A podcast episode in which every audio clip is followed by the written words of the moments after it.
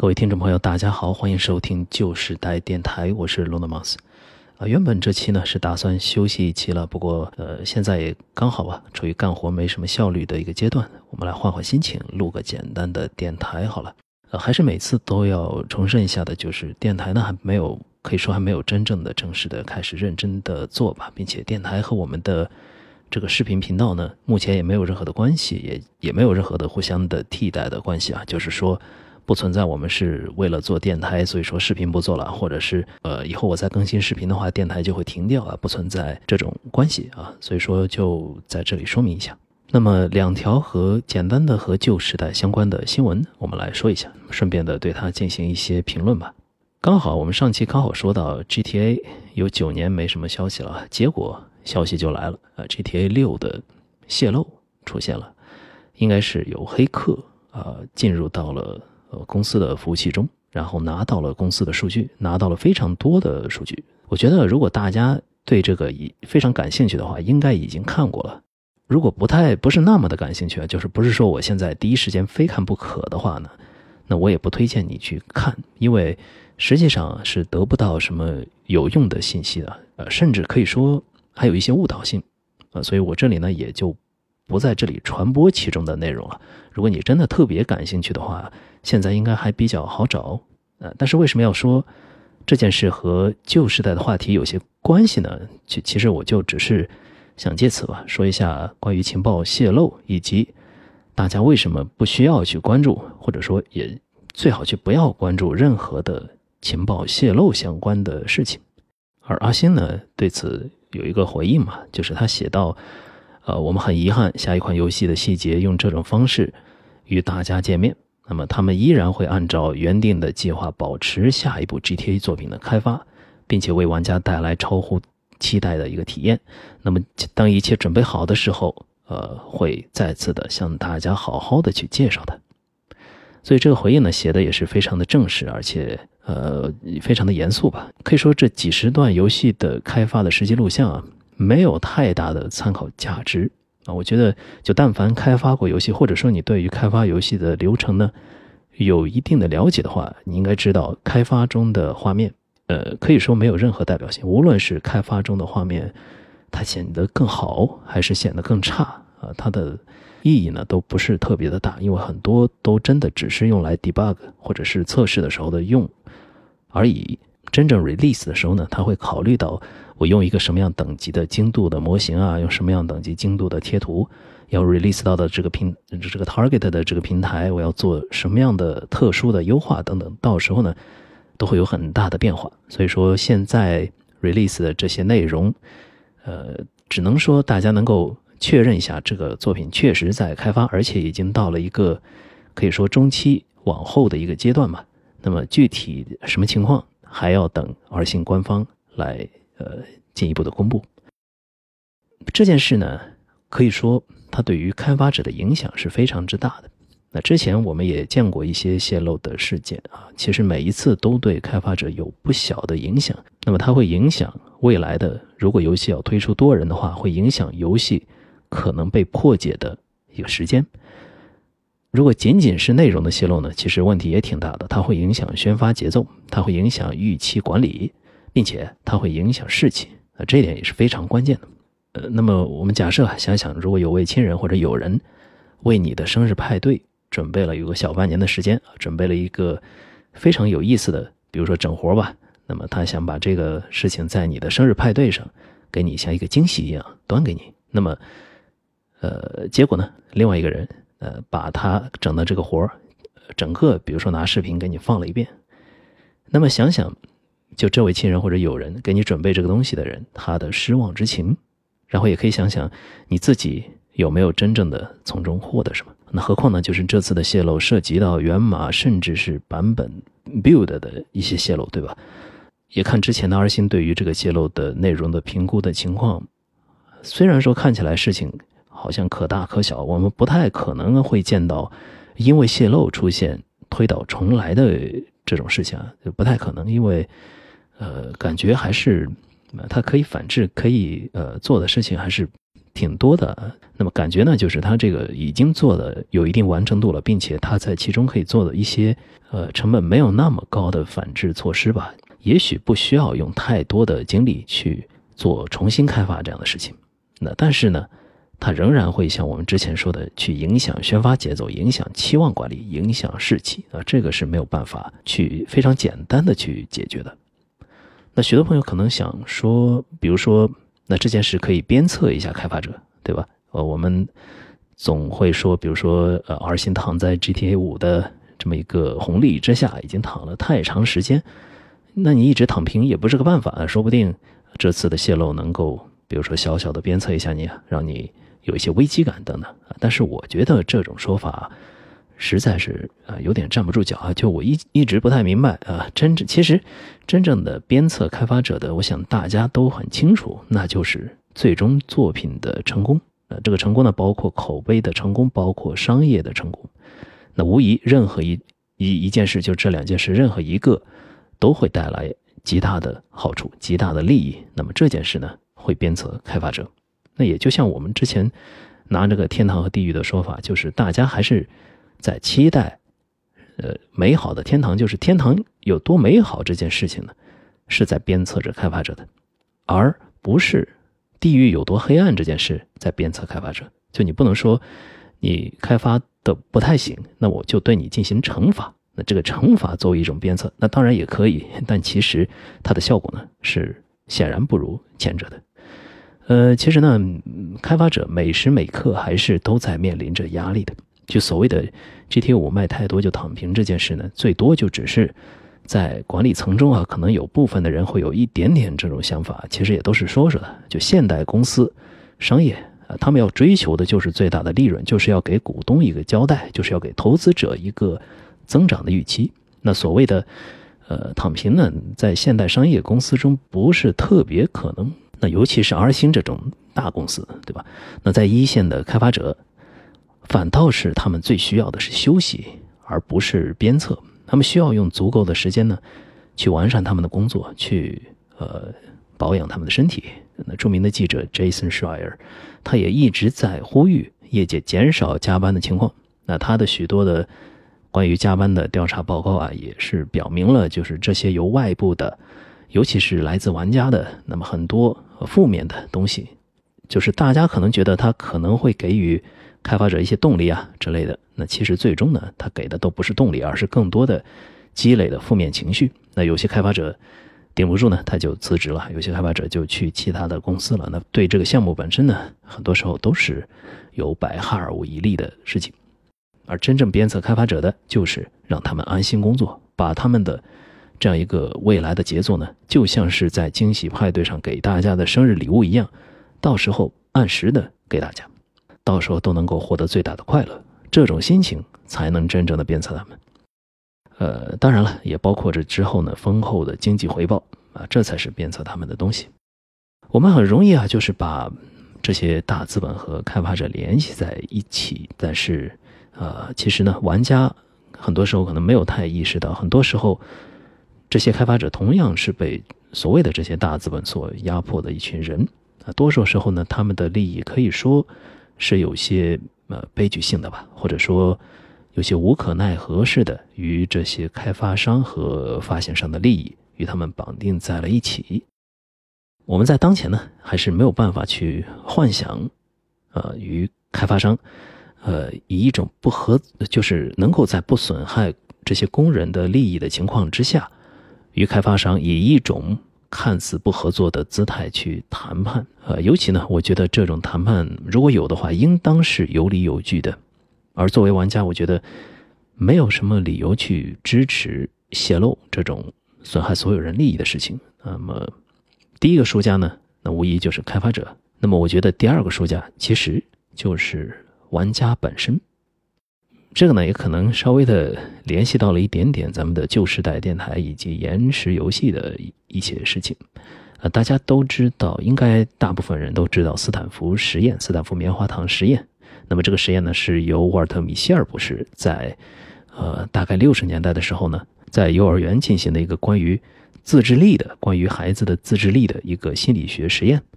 那这个实验呢非常简单，就是让一些孩子可以去选择，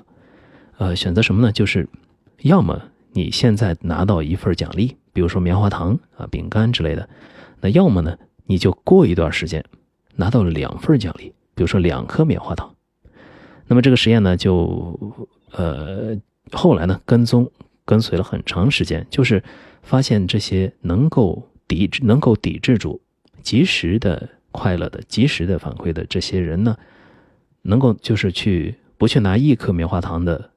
就是那些要等一会儿去拿两颗棉花糖的孩子呢，他们在未来的很多东西上、很多事情上呢，都会比较的顺利，相对的顺利。那么也是，比如说获得一些世俗意义上比较，呃，相对而言比较成功的一个人人生吧。那么玩家呢，有没有觉得？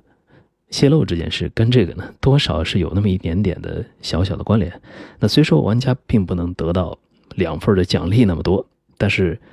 至少你为自己的生日派对保留了惊喜啊！你你没必要到时候再去假装这是一个惊喜，它是一个真正的惊喜。就大家想知道 GTA 六是什么样子，很想，但是你现在去点开那些链接看了那些视频，也许是稍微的满足了一点好奇心。比如说，我们也喜欢说一个词啊，就是算总账，对吧？你算总账可能没有什么好处，呃，就是真正真正会震撼到我们的是什么？是游戏在发布会的公布的亮相，是大家玩到游戏时第一次探索和发现的时候的，就是那种激动的心情。那你现在就打开这些一些泄露的底朝天的视频，你看到了那些场景，看到了那些人物，这些你早晚都会知道的。你何必现在去打开？也许它稍微满足一点好奇，但到时候你的震撼就所剩无几了。你损失其实是更大的。游戏绝对会出的，就是我们不至于真的中间遇到了世界末日。呃，那么如果有这种不确定的东西的话呢，及时行乐，呃，及时的去看你想看的东西，也许是一个好的主意。但我们知道，应该不至于吧？应该不至于会这样。所以说，早一点知道了，你没有获得额外的东西。而仅仅是损失了你未来的幸福感而已。同时，泄露这件事没有整体的正效应，但是呢，它创造了一个非常奇怪的额外的负效应。什么负效应呢？就是它让那些不去看泄露的玩家成了输家。没错，就是这件事没有赢家，啊，就是在玩家群体里没有赢家，但是它额外创造了输家，所以整体是一个非常负效应的一件事。而创造输家的原因就是没有看泄露的玩家，他在社交环境中会成为莫名其妙的成为一个知识贫乏的个体，他无法进入很多话题的讨论，就仅仅是因为他没有去看泄露，仅仅是因为他想保留对未来的那么一丝期许，那对未来的发布会的那么一点点的好奇，仅仅是想保留到那个时候再去打开这个潘多拉的魔盒，但是呢？就因为你有这样一个想法，你现在呢就损失了一些东西，你损失到了你可能可以做的一些社交的事情，你损失了一些，比如说谈资等等，对吧？所以就这件事情呢，对玩家群体来说创造了这个负面的效应啊，没有什么正面的呃所得，因此玩家也是输家。就第一个输家是开发者，第二个输家是玩家。那么整件事情有没有赢家呢？也许有，比如说我，对吧？你现在正在听的这个电台没有，如果没有这个事情呢，也就少了一件可以聊的东西。啊，当然这个呢是有些开玩笑的，因为我们呢没有这个还可以聊别的，而这件事呢确确实实的为某些 KOL，为某些呃，比如说 YouTuber，为某些呃 Twitter 的呃，为某些 Twitter 的账号吧，那么。提供了，确实提供了流量。比如说这些提前的、抢先的去发布泄露消息的 YouTuber，或者抢先的去对此进行分析，或者是对此进行推广的 Twitter 的号，那么他们赢得了流量。同时，黑客，对吧？黑客呢，如果他没有被法律惩罚的话呢，也许会有一些敲诈勒索的资本。那他们在这个事情中，如果能够成功的进行敲诈勒索，那毫无疑问也是赢家，对吧？而我们所有人都要为他们去买单，我们所有人获得的这些负面的效应呢，都归到了这些 KOL、这些黑客的身上。那么，好像我刚才瞄到一个新闻，就是黑客好像是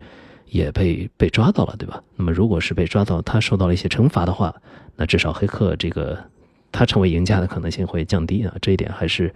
对整件事情呢算是一个弥补吧。那么由此呢，我们或许也可以延伸到舅舅党这个上面。就大家有没有觉得这些年的发布会之所以没有那么激动人心，真的有很大一部分原因是因为舅舅党对大家的期望管理造成了不小的影响，那么有一定的关联。当然了，就玩家去根据一些过去已经释放的情报，去根据一些比如说公司的网站上的蛛丝马迹，大家去猜，这个是没有问题的。而且这件事本身是一个非常有意思的游戏，很有探索感的，就大家一起去。看这个下一座有可能什么时候出现这件事，是很有意思的。但是呢，任何的内部爆料都会让这件事变得无聊至极。就你内部爆料，你首先你是违反 NDA 的，而你同时又让大家所有人的期望管理出现了一些转变，也可能让公司的宣发节奏产生了一些改变，也可能让开发者的心情产生了一些影响等等。舅舅党呢，呃，造成了什么正面的影响吗？其实是没有的。而在如今呢，我们都知道流量为王，对吧？那舅舅党将会比以往更加的活跃，因为他们可以获得流量，获得流量之后，可以由此来转换成为他们的收益。所以说，发布会上可能越来越寡淡的一种心情，就是我们所有人在为这些舅舅党买单，在为他们的流量付费。而一些，比如说一些经典的发布会，像索尼二零一五的 E 三。啊，或者是很多的高潮不断的之前的一些直面会啊，可能也很难再复刻了。好的，那么第二条新闻呢，我只是简单的提一下吧，就是老黄呢发布了新一代的四零系的显卡，不知道大家有没有什么购买的意向？就是我自己干的一些事情呢，还真得用老黄的那个显卡来计算，所以说可能啊四零九零我估计还是得还是得买。而且，可能还是得第一时间买，但是我会考虑海淘，因为在日本啊这边的四零系的定价有点逆天，就是九零啊四零九零合人民币大概一万五了吧，我记得国内的价应该是一万三。呃，我觉得怎么说呢？现在老黄呢，他有点过于的怎么说重视通用计算了吧，而且重视光追，那么他会把大量的这个性能提升呢，会依赖到呃 DLSS。呃，这个技术上面，而有时候呢，可能它真正的光栅化的性能没有得到那么质的提升啊。同时，它由于它非常重视光追，而重视光追有一个什么问题呢？就是很多游戏呢，它可能还没有那么好的去支持光追，导致这些游戏打开光追以后，性能大幅度的下下降。然后呢，你告诉我买了你的新卡之后，打开光光追以后，你的性能呢就能恢复到一个正常的水平。而由于这个光追现在还没有那么普及，没有那么多的游戏去用它，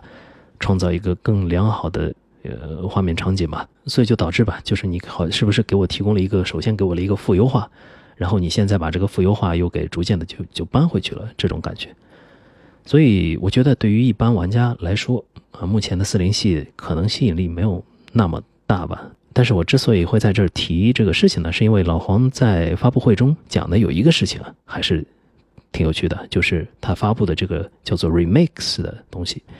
这个 Remix 是个什么呢？就是大家应该看到过那个奎卡尔的光追吧，就是《雷神之锤二》光追版，还有像 Doom 等等，也有人做过光追的版本。以前呢，这类光追的游戏其实没有那么容易做啊，它要求像 NVIDIA 这种比较。呃，比较大的开发组吧，他拿到游戏的全部的代码，拿到游戏的全部的场景，然后去把它重做，做成一个，呃，做出来以后呢，放在他自己写的 NVIDIA 的那一套渲染框架之中，去调用光追的 API，然后去在里面安排各种光源啊等等，最后和游戏整合起来，然后调用游戏本身的一些逻辑，然后就完成了这个光追化了。后来呢，也有一些爱好者去通过一个类似的途径吧，去做一些游戏的光追化。当然有呃很多呢，不一定是用的 NVIDIA 的光追的 API，可能会用一些呃更加通用的一些 API。呃，这次的这个 Remix 的发布呢，Remix 就把刚才我说的这件事情变得简单了非常非常多。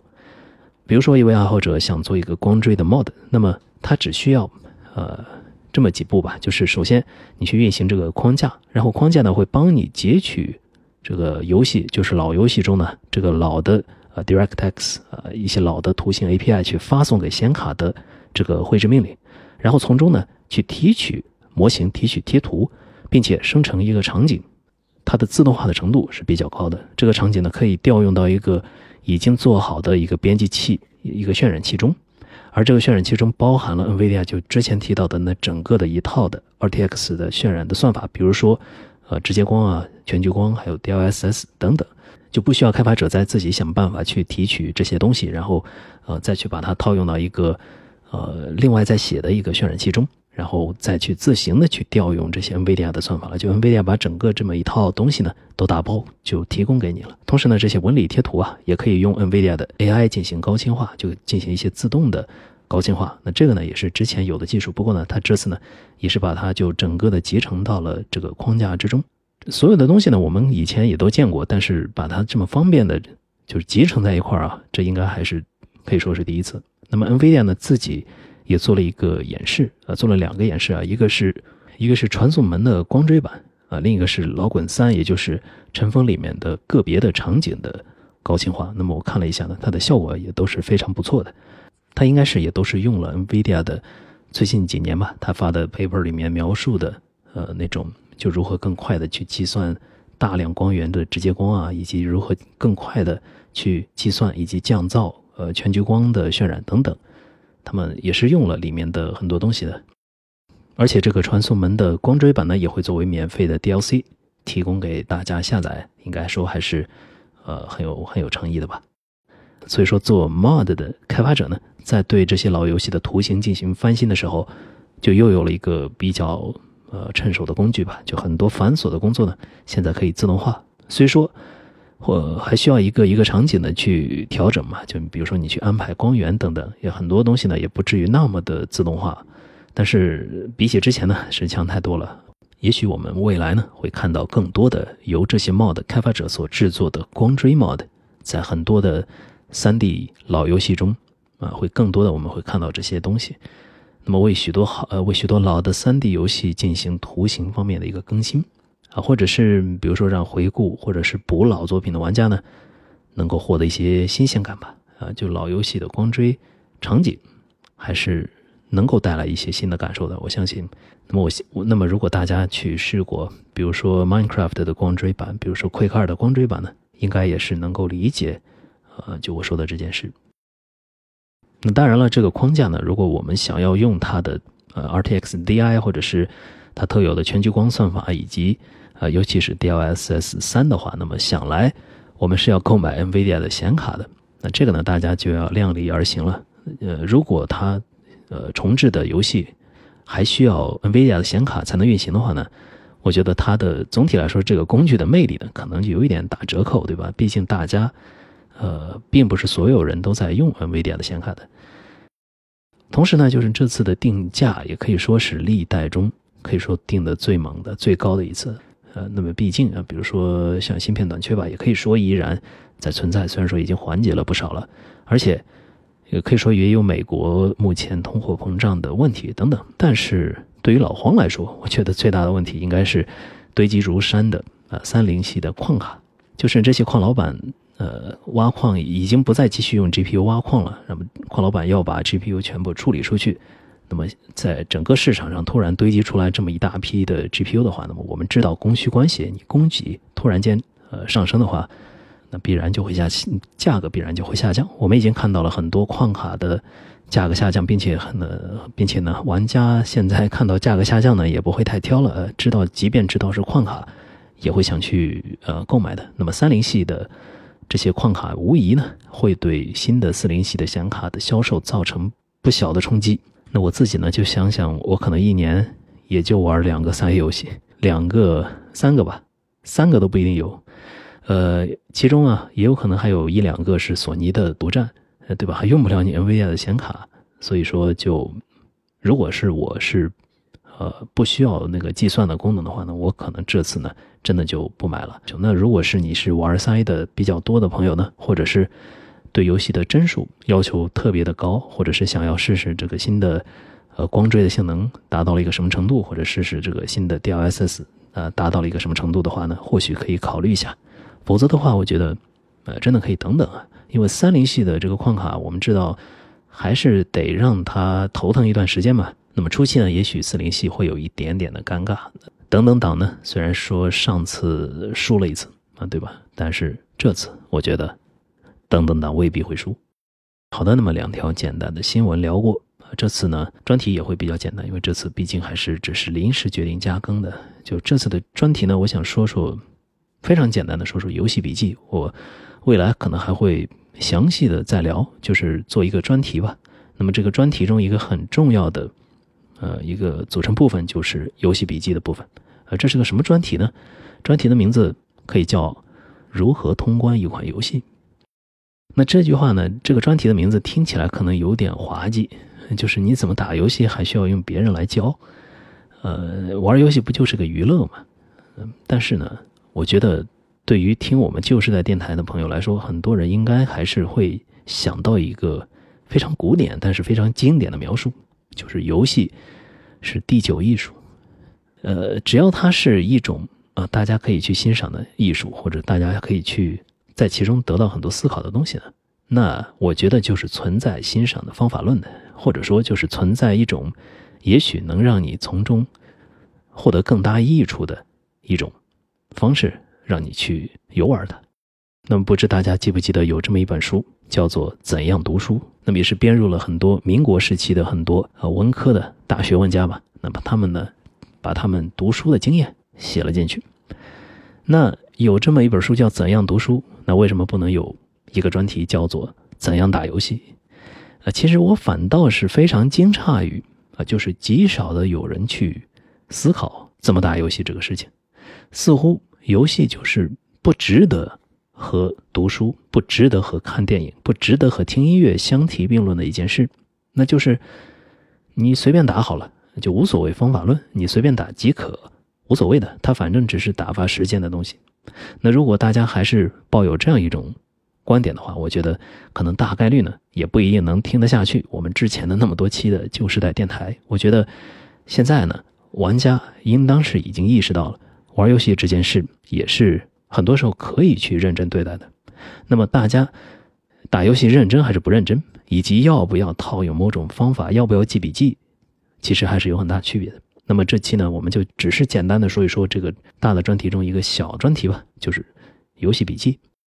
那么人类呢是一个非常可以说善于记忆的动物，但同时呢也非常的善于遗忘。你如何能够在打游戏中，在游戏中获得更多的东西，并且能够让它在未来的很长一段时间不至于被简单的遗忘掉，让你就是生命中这段时间度过的如同一段黑洞一般？那如果不想有这种噩梦一般的体验的话，我觉得或许可以尝试一下游戏笔记。那同时呢，你也可以通过这种笔记的方式去总结，去增加自己的审美水平啊，增加自己的游戏水平。你也可以增加一点谈资。那如果你有很多的游戏的呃同伴可以跟你交流的话，一个你记了游戏笔记的人，平时有这个习惯的人，你能够跟大家聊的东西，你能够想到，能够从你自己的一个算是知识的仓库吧，能从其中拿到东西的多寡就会有一些区别。那么记笔记的话呢，呃，可以是分为两个阶段嘛。第一个阶段就是玩游戏的时候，尽量的把更多的有效的信息记录下来。第二个阶段就是玩游戏之后，对这些有效的信息进行一定的总结。那么先说第一个阶段，就是玩游戏的途中如何进行一些记录。嗯，那么这个信息记录呢，呃，很多时候是和沉浸感是有一些冲突的。那我知道有些游戏策划的朋友，他们会愿意在其中破坏自己的沉浸感，在遇到一个什么有启发的东西之后呢？就比如说去去切出去，去打开另一个笔记的软件，去记录一下现在自己的发现，去比如说截个图分析一下 UI 等等，都是有可能的。但是并不是所有的朋友都是游戏策划，而且呢，我们之前在游戏功利化那期中也谈过，我对于如此功利化的去看待游戏，并且用功利化的眼光去审视游戏的时候，去游玩时你自己获得的体验是有一定的怀疑的。对于一般玩家呢，呃，大家不破坏沉浸感的同时进行记录，大概就有三种方式：第一是截图，第二是录像，第三呢是录音。这三种方式其实也算是各有优劣吧。那么截图它非常的方便，对吧？而且主机的截图呢几乎不破坏沉浸感，而 PC 的截图也有很多软件，就是你可以那种按一个快捷键，然后就自动的把截图截下来，并且存成一个文件。这种软件也很多，比如说呃 ShareX，对吧？那么遇到有意思的画面就截图，呃，肯定是记录的一个非常有效，而且呃非常不会破坏沉浸感的一个方式。其实啊，虽然说录视频看起来比截图要全面，但其实截图也有它非常独特的好处，那就是每一张图你之所以要截它。一定是有原因的，就是这是一个玩家自行选择构图或者是自行选择时机的事情，因此截图这个是里面包含的信息量是非常的，呃精华的，或者说也是比较大的，方便之后的一个记录以及回顾。玩家在玩游戏的时候，你什么时候会产生想要截图的一个想法呢？一定是你有所感触的地方，你才会想去截图。所以说，当你之后再回顾的时候，你看到这个截图，一定能想到。你当时在想什么？你当时为什么截这张图？因此它是有重点的，所以说，呃，也是它比呃视频比单纯的纯粹记录的视频要好一点的那么个地方。但是呢，截图不能保留太多的游戏的内的信息，那只有一瞬间。同时呢，呃，特别的沉浸的时候呢，你也会忘掉截图。就那种特别的让你有感触的，呃，那种东西出现的时候，你就会连截图的心情都没有了，你就只会想去沉浸在其中。啊，另外呢，就是那种比较快速变化的时候，比如说你想要完整的回顾一场 BOSS 战，你打败了一个 BOSS，你躲过了 BOSS 的所有的弹幕，那或者是你无伤，比如说一百连干掉了这个 BOSS，你想要再用截图去回顾去记录它，也是不太可能的。而录像呢，就弥补了这一点吧，算是他把全过程全部录了下来。但是呢，呃，你是基本上不太可能真的去回顾这个录像的，所以说它跟截图比呢，就缺了一个重点。所以这两件事如果有。有可能的话，可以结合起来。呃，如果说，比如说截图是你在课堂上记了一个课堂的笔记，那么录像呢，就相当于是你把整个的这个课堂录了下来。那或者是就相当于你把教科书复印了一遍，放在那里。很多时候你是不可能再回去再看的。那即便你看呢，也会忘记，呃，自己当时呃当时的那种心情。所以截图呢，也是弥补了这一点。而录音呢，是我有时候会用的一个方法，但是呢，我发现好像很少有人会用录音的方式去记录自己的感情。那或许他需要一点点，怎么说呢？自言自语的能力啊，就是你不会在自言自语中感感到非常的尴尬。录音呢，也可以和录像结合起来，就是你保留一个麦克风去录音，并且你在各种各样的有意思的地方，你去随意的去吐槽，你去随意的想说什么说什么。你不一定会说很多话，但是只要你说话。那个地方一定是有东西，它有就有点像什么呢？有点像，比如说你在直播，你在直播的时候会给你的观众，会跟你的观众聊些什么？那这个呢，我觉得很多时候它也是不会破坏沉浸的。就你你的那种非常随性的、非常真诚的吐槽呢，也是不会太去破坏呃沉浸的。而如果你习惯了这种节奏的话呢，很多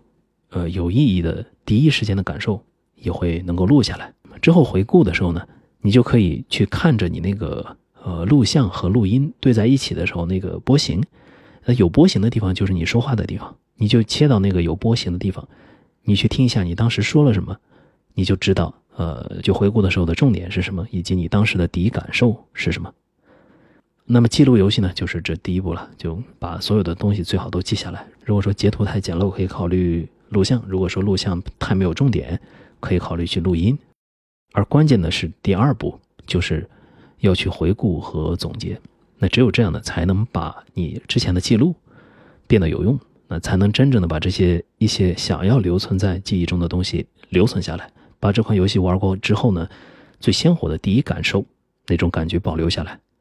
那么回顾的时候呢，就大家就要记一些东西了，记一些呃，就要用键盘敲点字了。那么记录的时候，大家就用。比较喜欢的笔记软件就可以了，比如说我后来会用 Notion，那么层级会显得要方便一点。回顾的时候呢，大家可以分这么几个呃几个部分吧，就比如说我们记一个 RPG 游戏，那大家可以记录这么几件事：第一是人物，那么每个重要的人物你都可以给一个单独的介绍，也尤其是你喜欢的那个人物呢，你可以更加的关注一下，把一些相关的情节，把一些记忆比较深的情节以及截图，可以都放到这个笔记里面，然后。呃，截图呢，你可以加一句话，或者是你不加也可以，反正就是你到时候再去看的时候，能够大概的想起来，自己为什么会对这个人物的这个截图有感兴趣就可以了。那么第二部分呢，就是情节啊，情节呢就就非常简单的，你可以写一下，就现在呃发生了什么事情，或者说现在我们之后要去干什么，就一句话呢记录一下当前的这个情况。呃，你要做的事情呢，就是呃最终记录情节的这么一篇文字呢，它可以成为一个非常非常简略的一个剧情回顾的线索。可能呢，这个这个线索也不会超过一千字。啊，就非常简短的一个剧情介绍，但是它可以非常迅速的让你把整个游戏的流程能够回顾一遍。那这个呢，对于你今后能够像一个提纲一样去回顾游戏的剧情的时候呢，提供一个很好的一个线索。第三就是你可以记录一些系统和攻略的部分，就这个呢是真正的对攻略有可以说有意义的呃地方吧。比如说，你可以记一些解谜的线索。那某些任务呢，你可能需要一些物品。那这些物品的列表是什么？以及，呃，你像一些刷级的一些思路啊，刷级的呃方法，还有一些系统的小技巧等等，就是你记录的这些东西会帮助你攻关啊，这是这部分的作用。那最后呢，就是最后第四部分，呃，总结和感想。那我觉得很多朋友可能会不会太去重视这一点啊，比如说如果自己比较懒的话呢，那么其实你只记录一句话，就一句话去评价它，也比任何东西都不记要好很多。因为这一句话是你自己当时最强烈的那种感受，就是它是带着你当时的那种感情的最为真实的第一手的第一反应的东西，第一时间的一个东西，就非常的有价值。就你在未来回看现在的时候，回看之前的任何一段时间的时候，就当时哪怕任何平平无奇的一句话，它也会带着一种怎么说，可以叫岁月的味道。就你在未来回顾的时候，你哪怕只写了一句话，可以说也都是非常珍贵的，在未来看来都是非常珍贵的。而且它其实信息量会非常之大，会比你想象中要大很多。特别有兴致的话，当然也可以写一个长篇大论，去去回顾一下，就就就像是在豆瓣上写影评一样，或者是就像是在论坛上发帖，跟大家来聊一个游戏的时候是一样的。那这样当然更好，但是我觉得应该并不是。大家所有人都会有这样一个时间或者是心情去做，但是哪怕一句话也好，去把它记下来。大家很多时候可能真的去不会太去想去重视这个啊，但是呃，可以相信我，你去认真的记录和回味一款游戏，虽说可能要多花那么一点点时间啊，可能也多花不了几个小时，甚至可能一个小时都不到，你去稍微的去回顾总结一下，那么但是呢，它在长期的过程看来是非常值得的一件事。它要比你就把这个游戏玩完了，然后呃扔掉，然后迅速的开始第二个游戏、第三个游戏，比这样呢要更加的容易留下记忆。尽管是你可能要花那么一点点的 overhead，一点点的时间，呃额外的时间去做。那么也就像一开始我们说的那样，就是如果说怎样读书需要一些技巧，那么怎样玩游戏也需要一些技巧。其中的很重要的组成部分就是游戏笔记。游戏笔记并非为了学习，就别看它有“笔记”二字啊。咱们大家呢都非常熟悉国内的这么一个任何东西都要功利化的一个环境。那这里呢，绝不是在跟大家说这件事要功利化，因为我之前呢也讨论过功利化，我觉得它对游戏的乐趣有百害而无一利。但是这里呢，它真的不是功利化，它是为了让大家更开心，让你未来更好的娱乐。它不是一种学习，它甚至本身也可以是一种娱乐，以及它让你在未来。留下了更少的遗憾。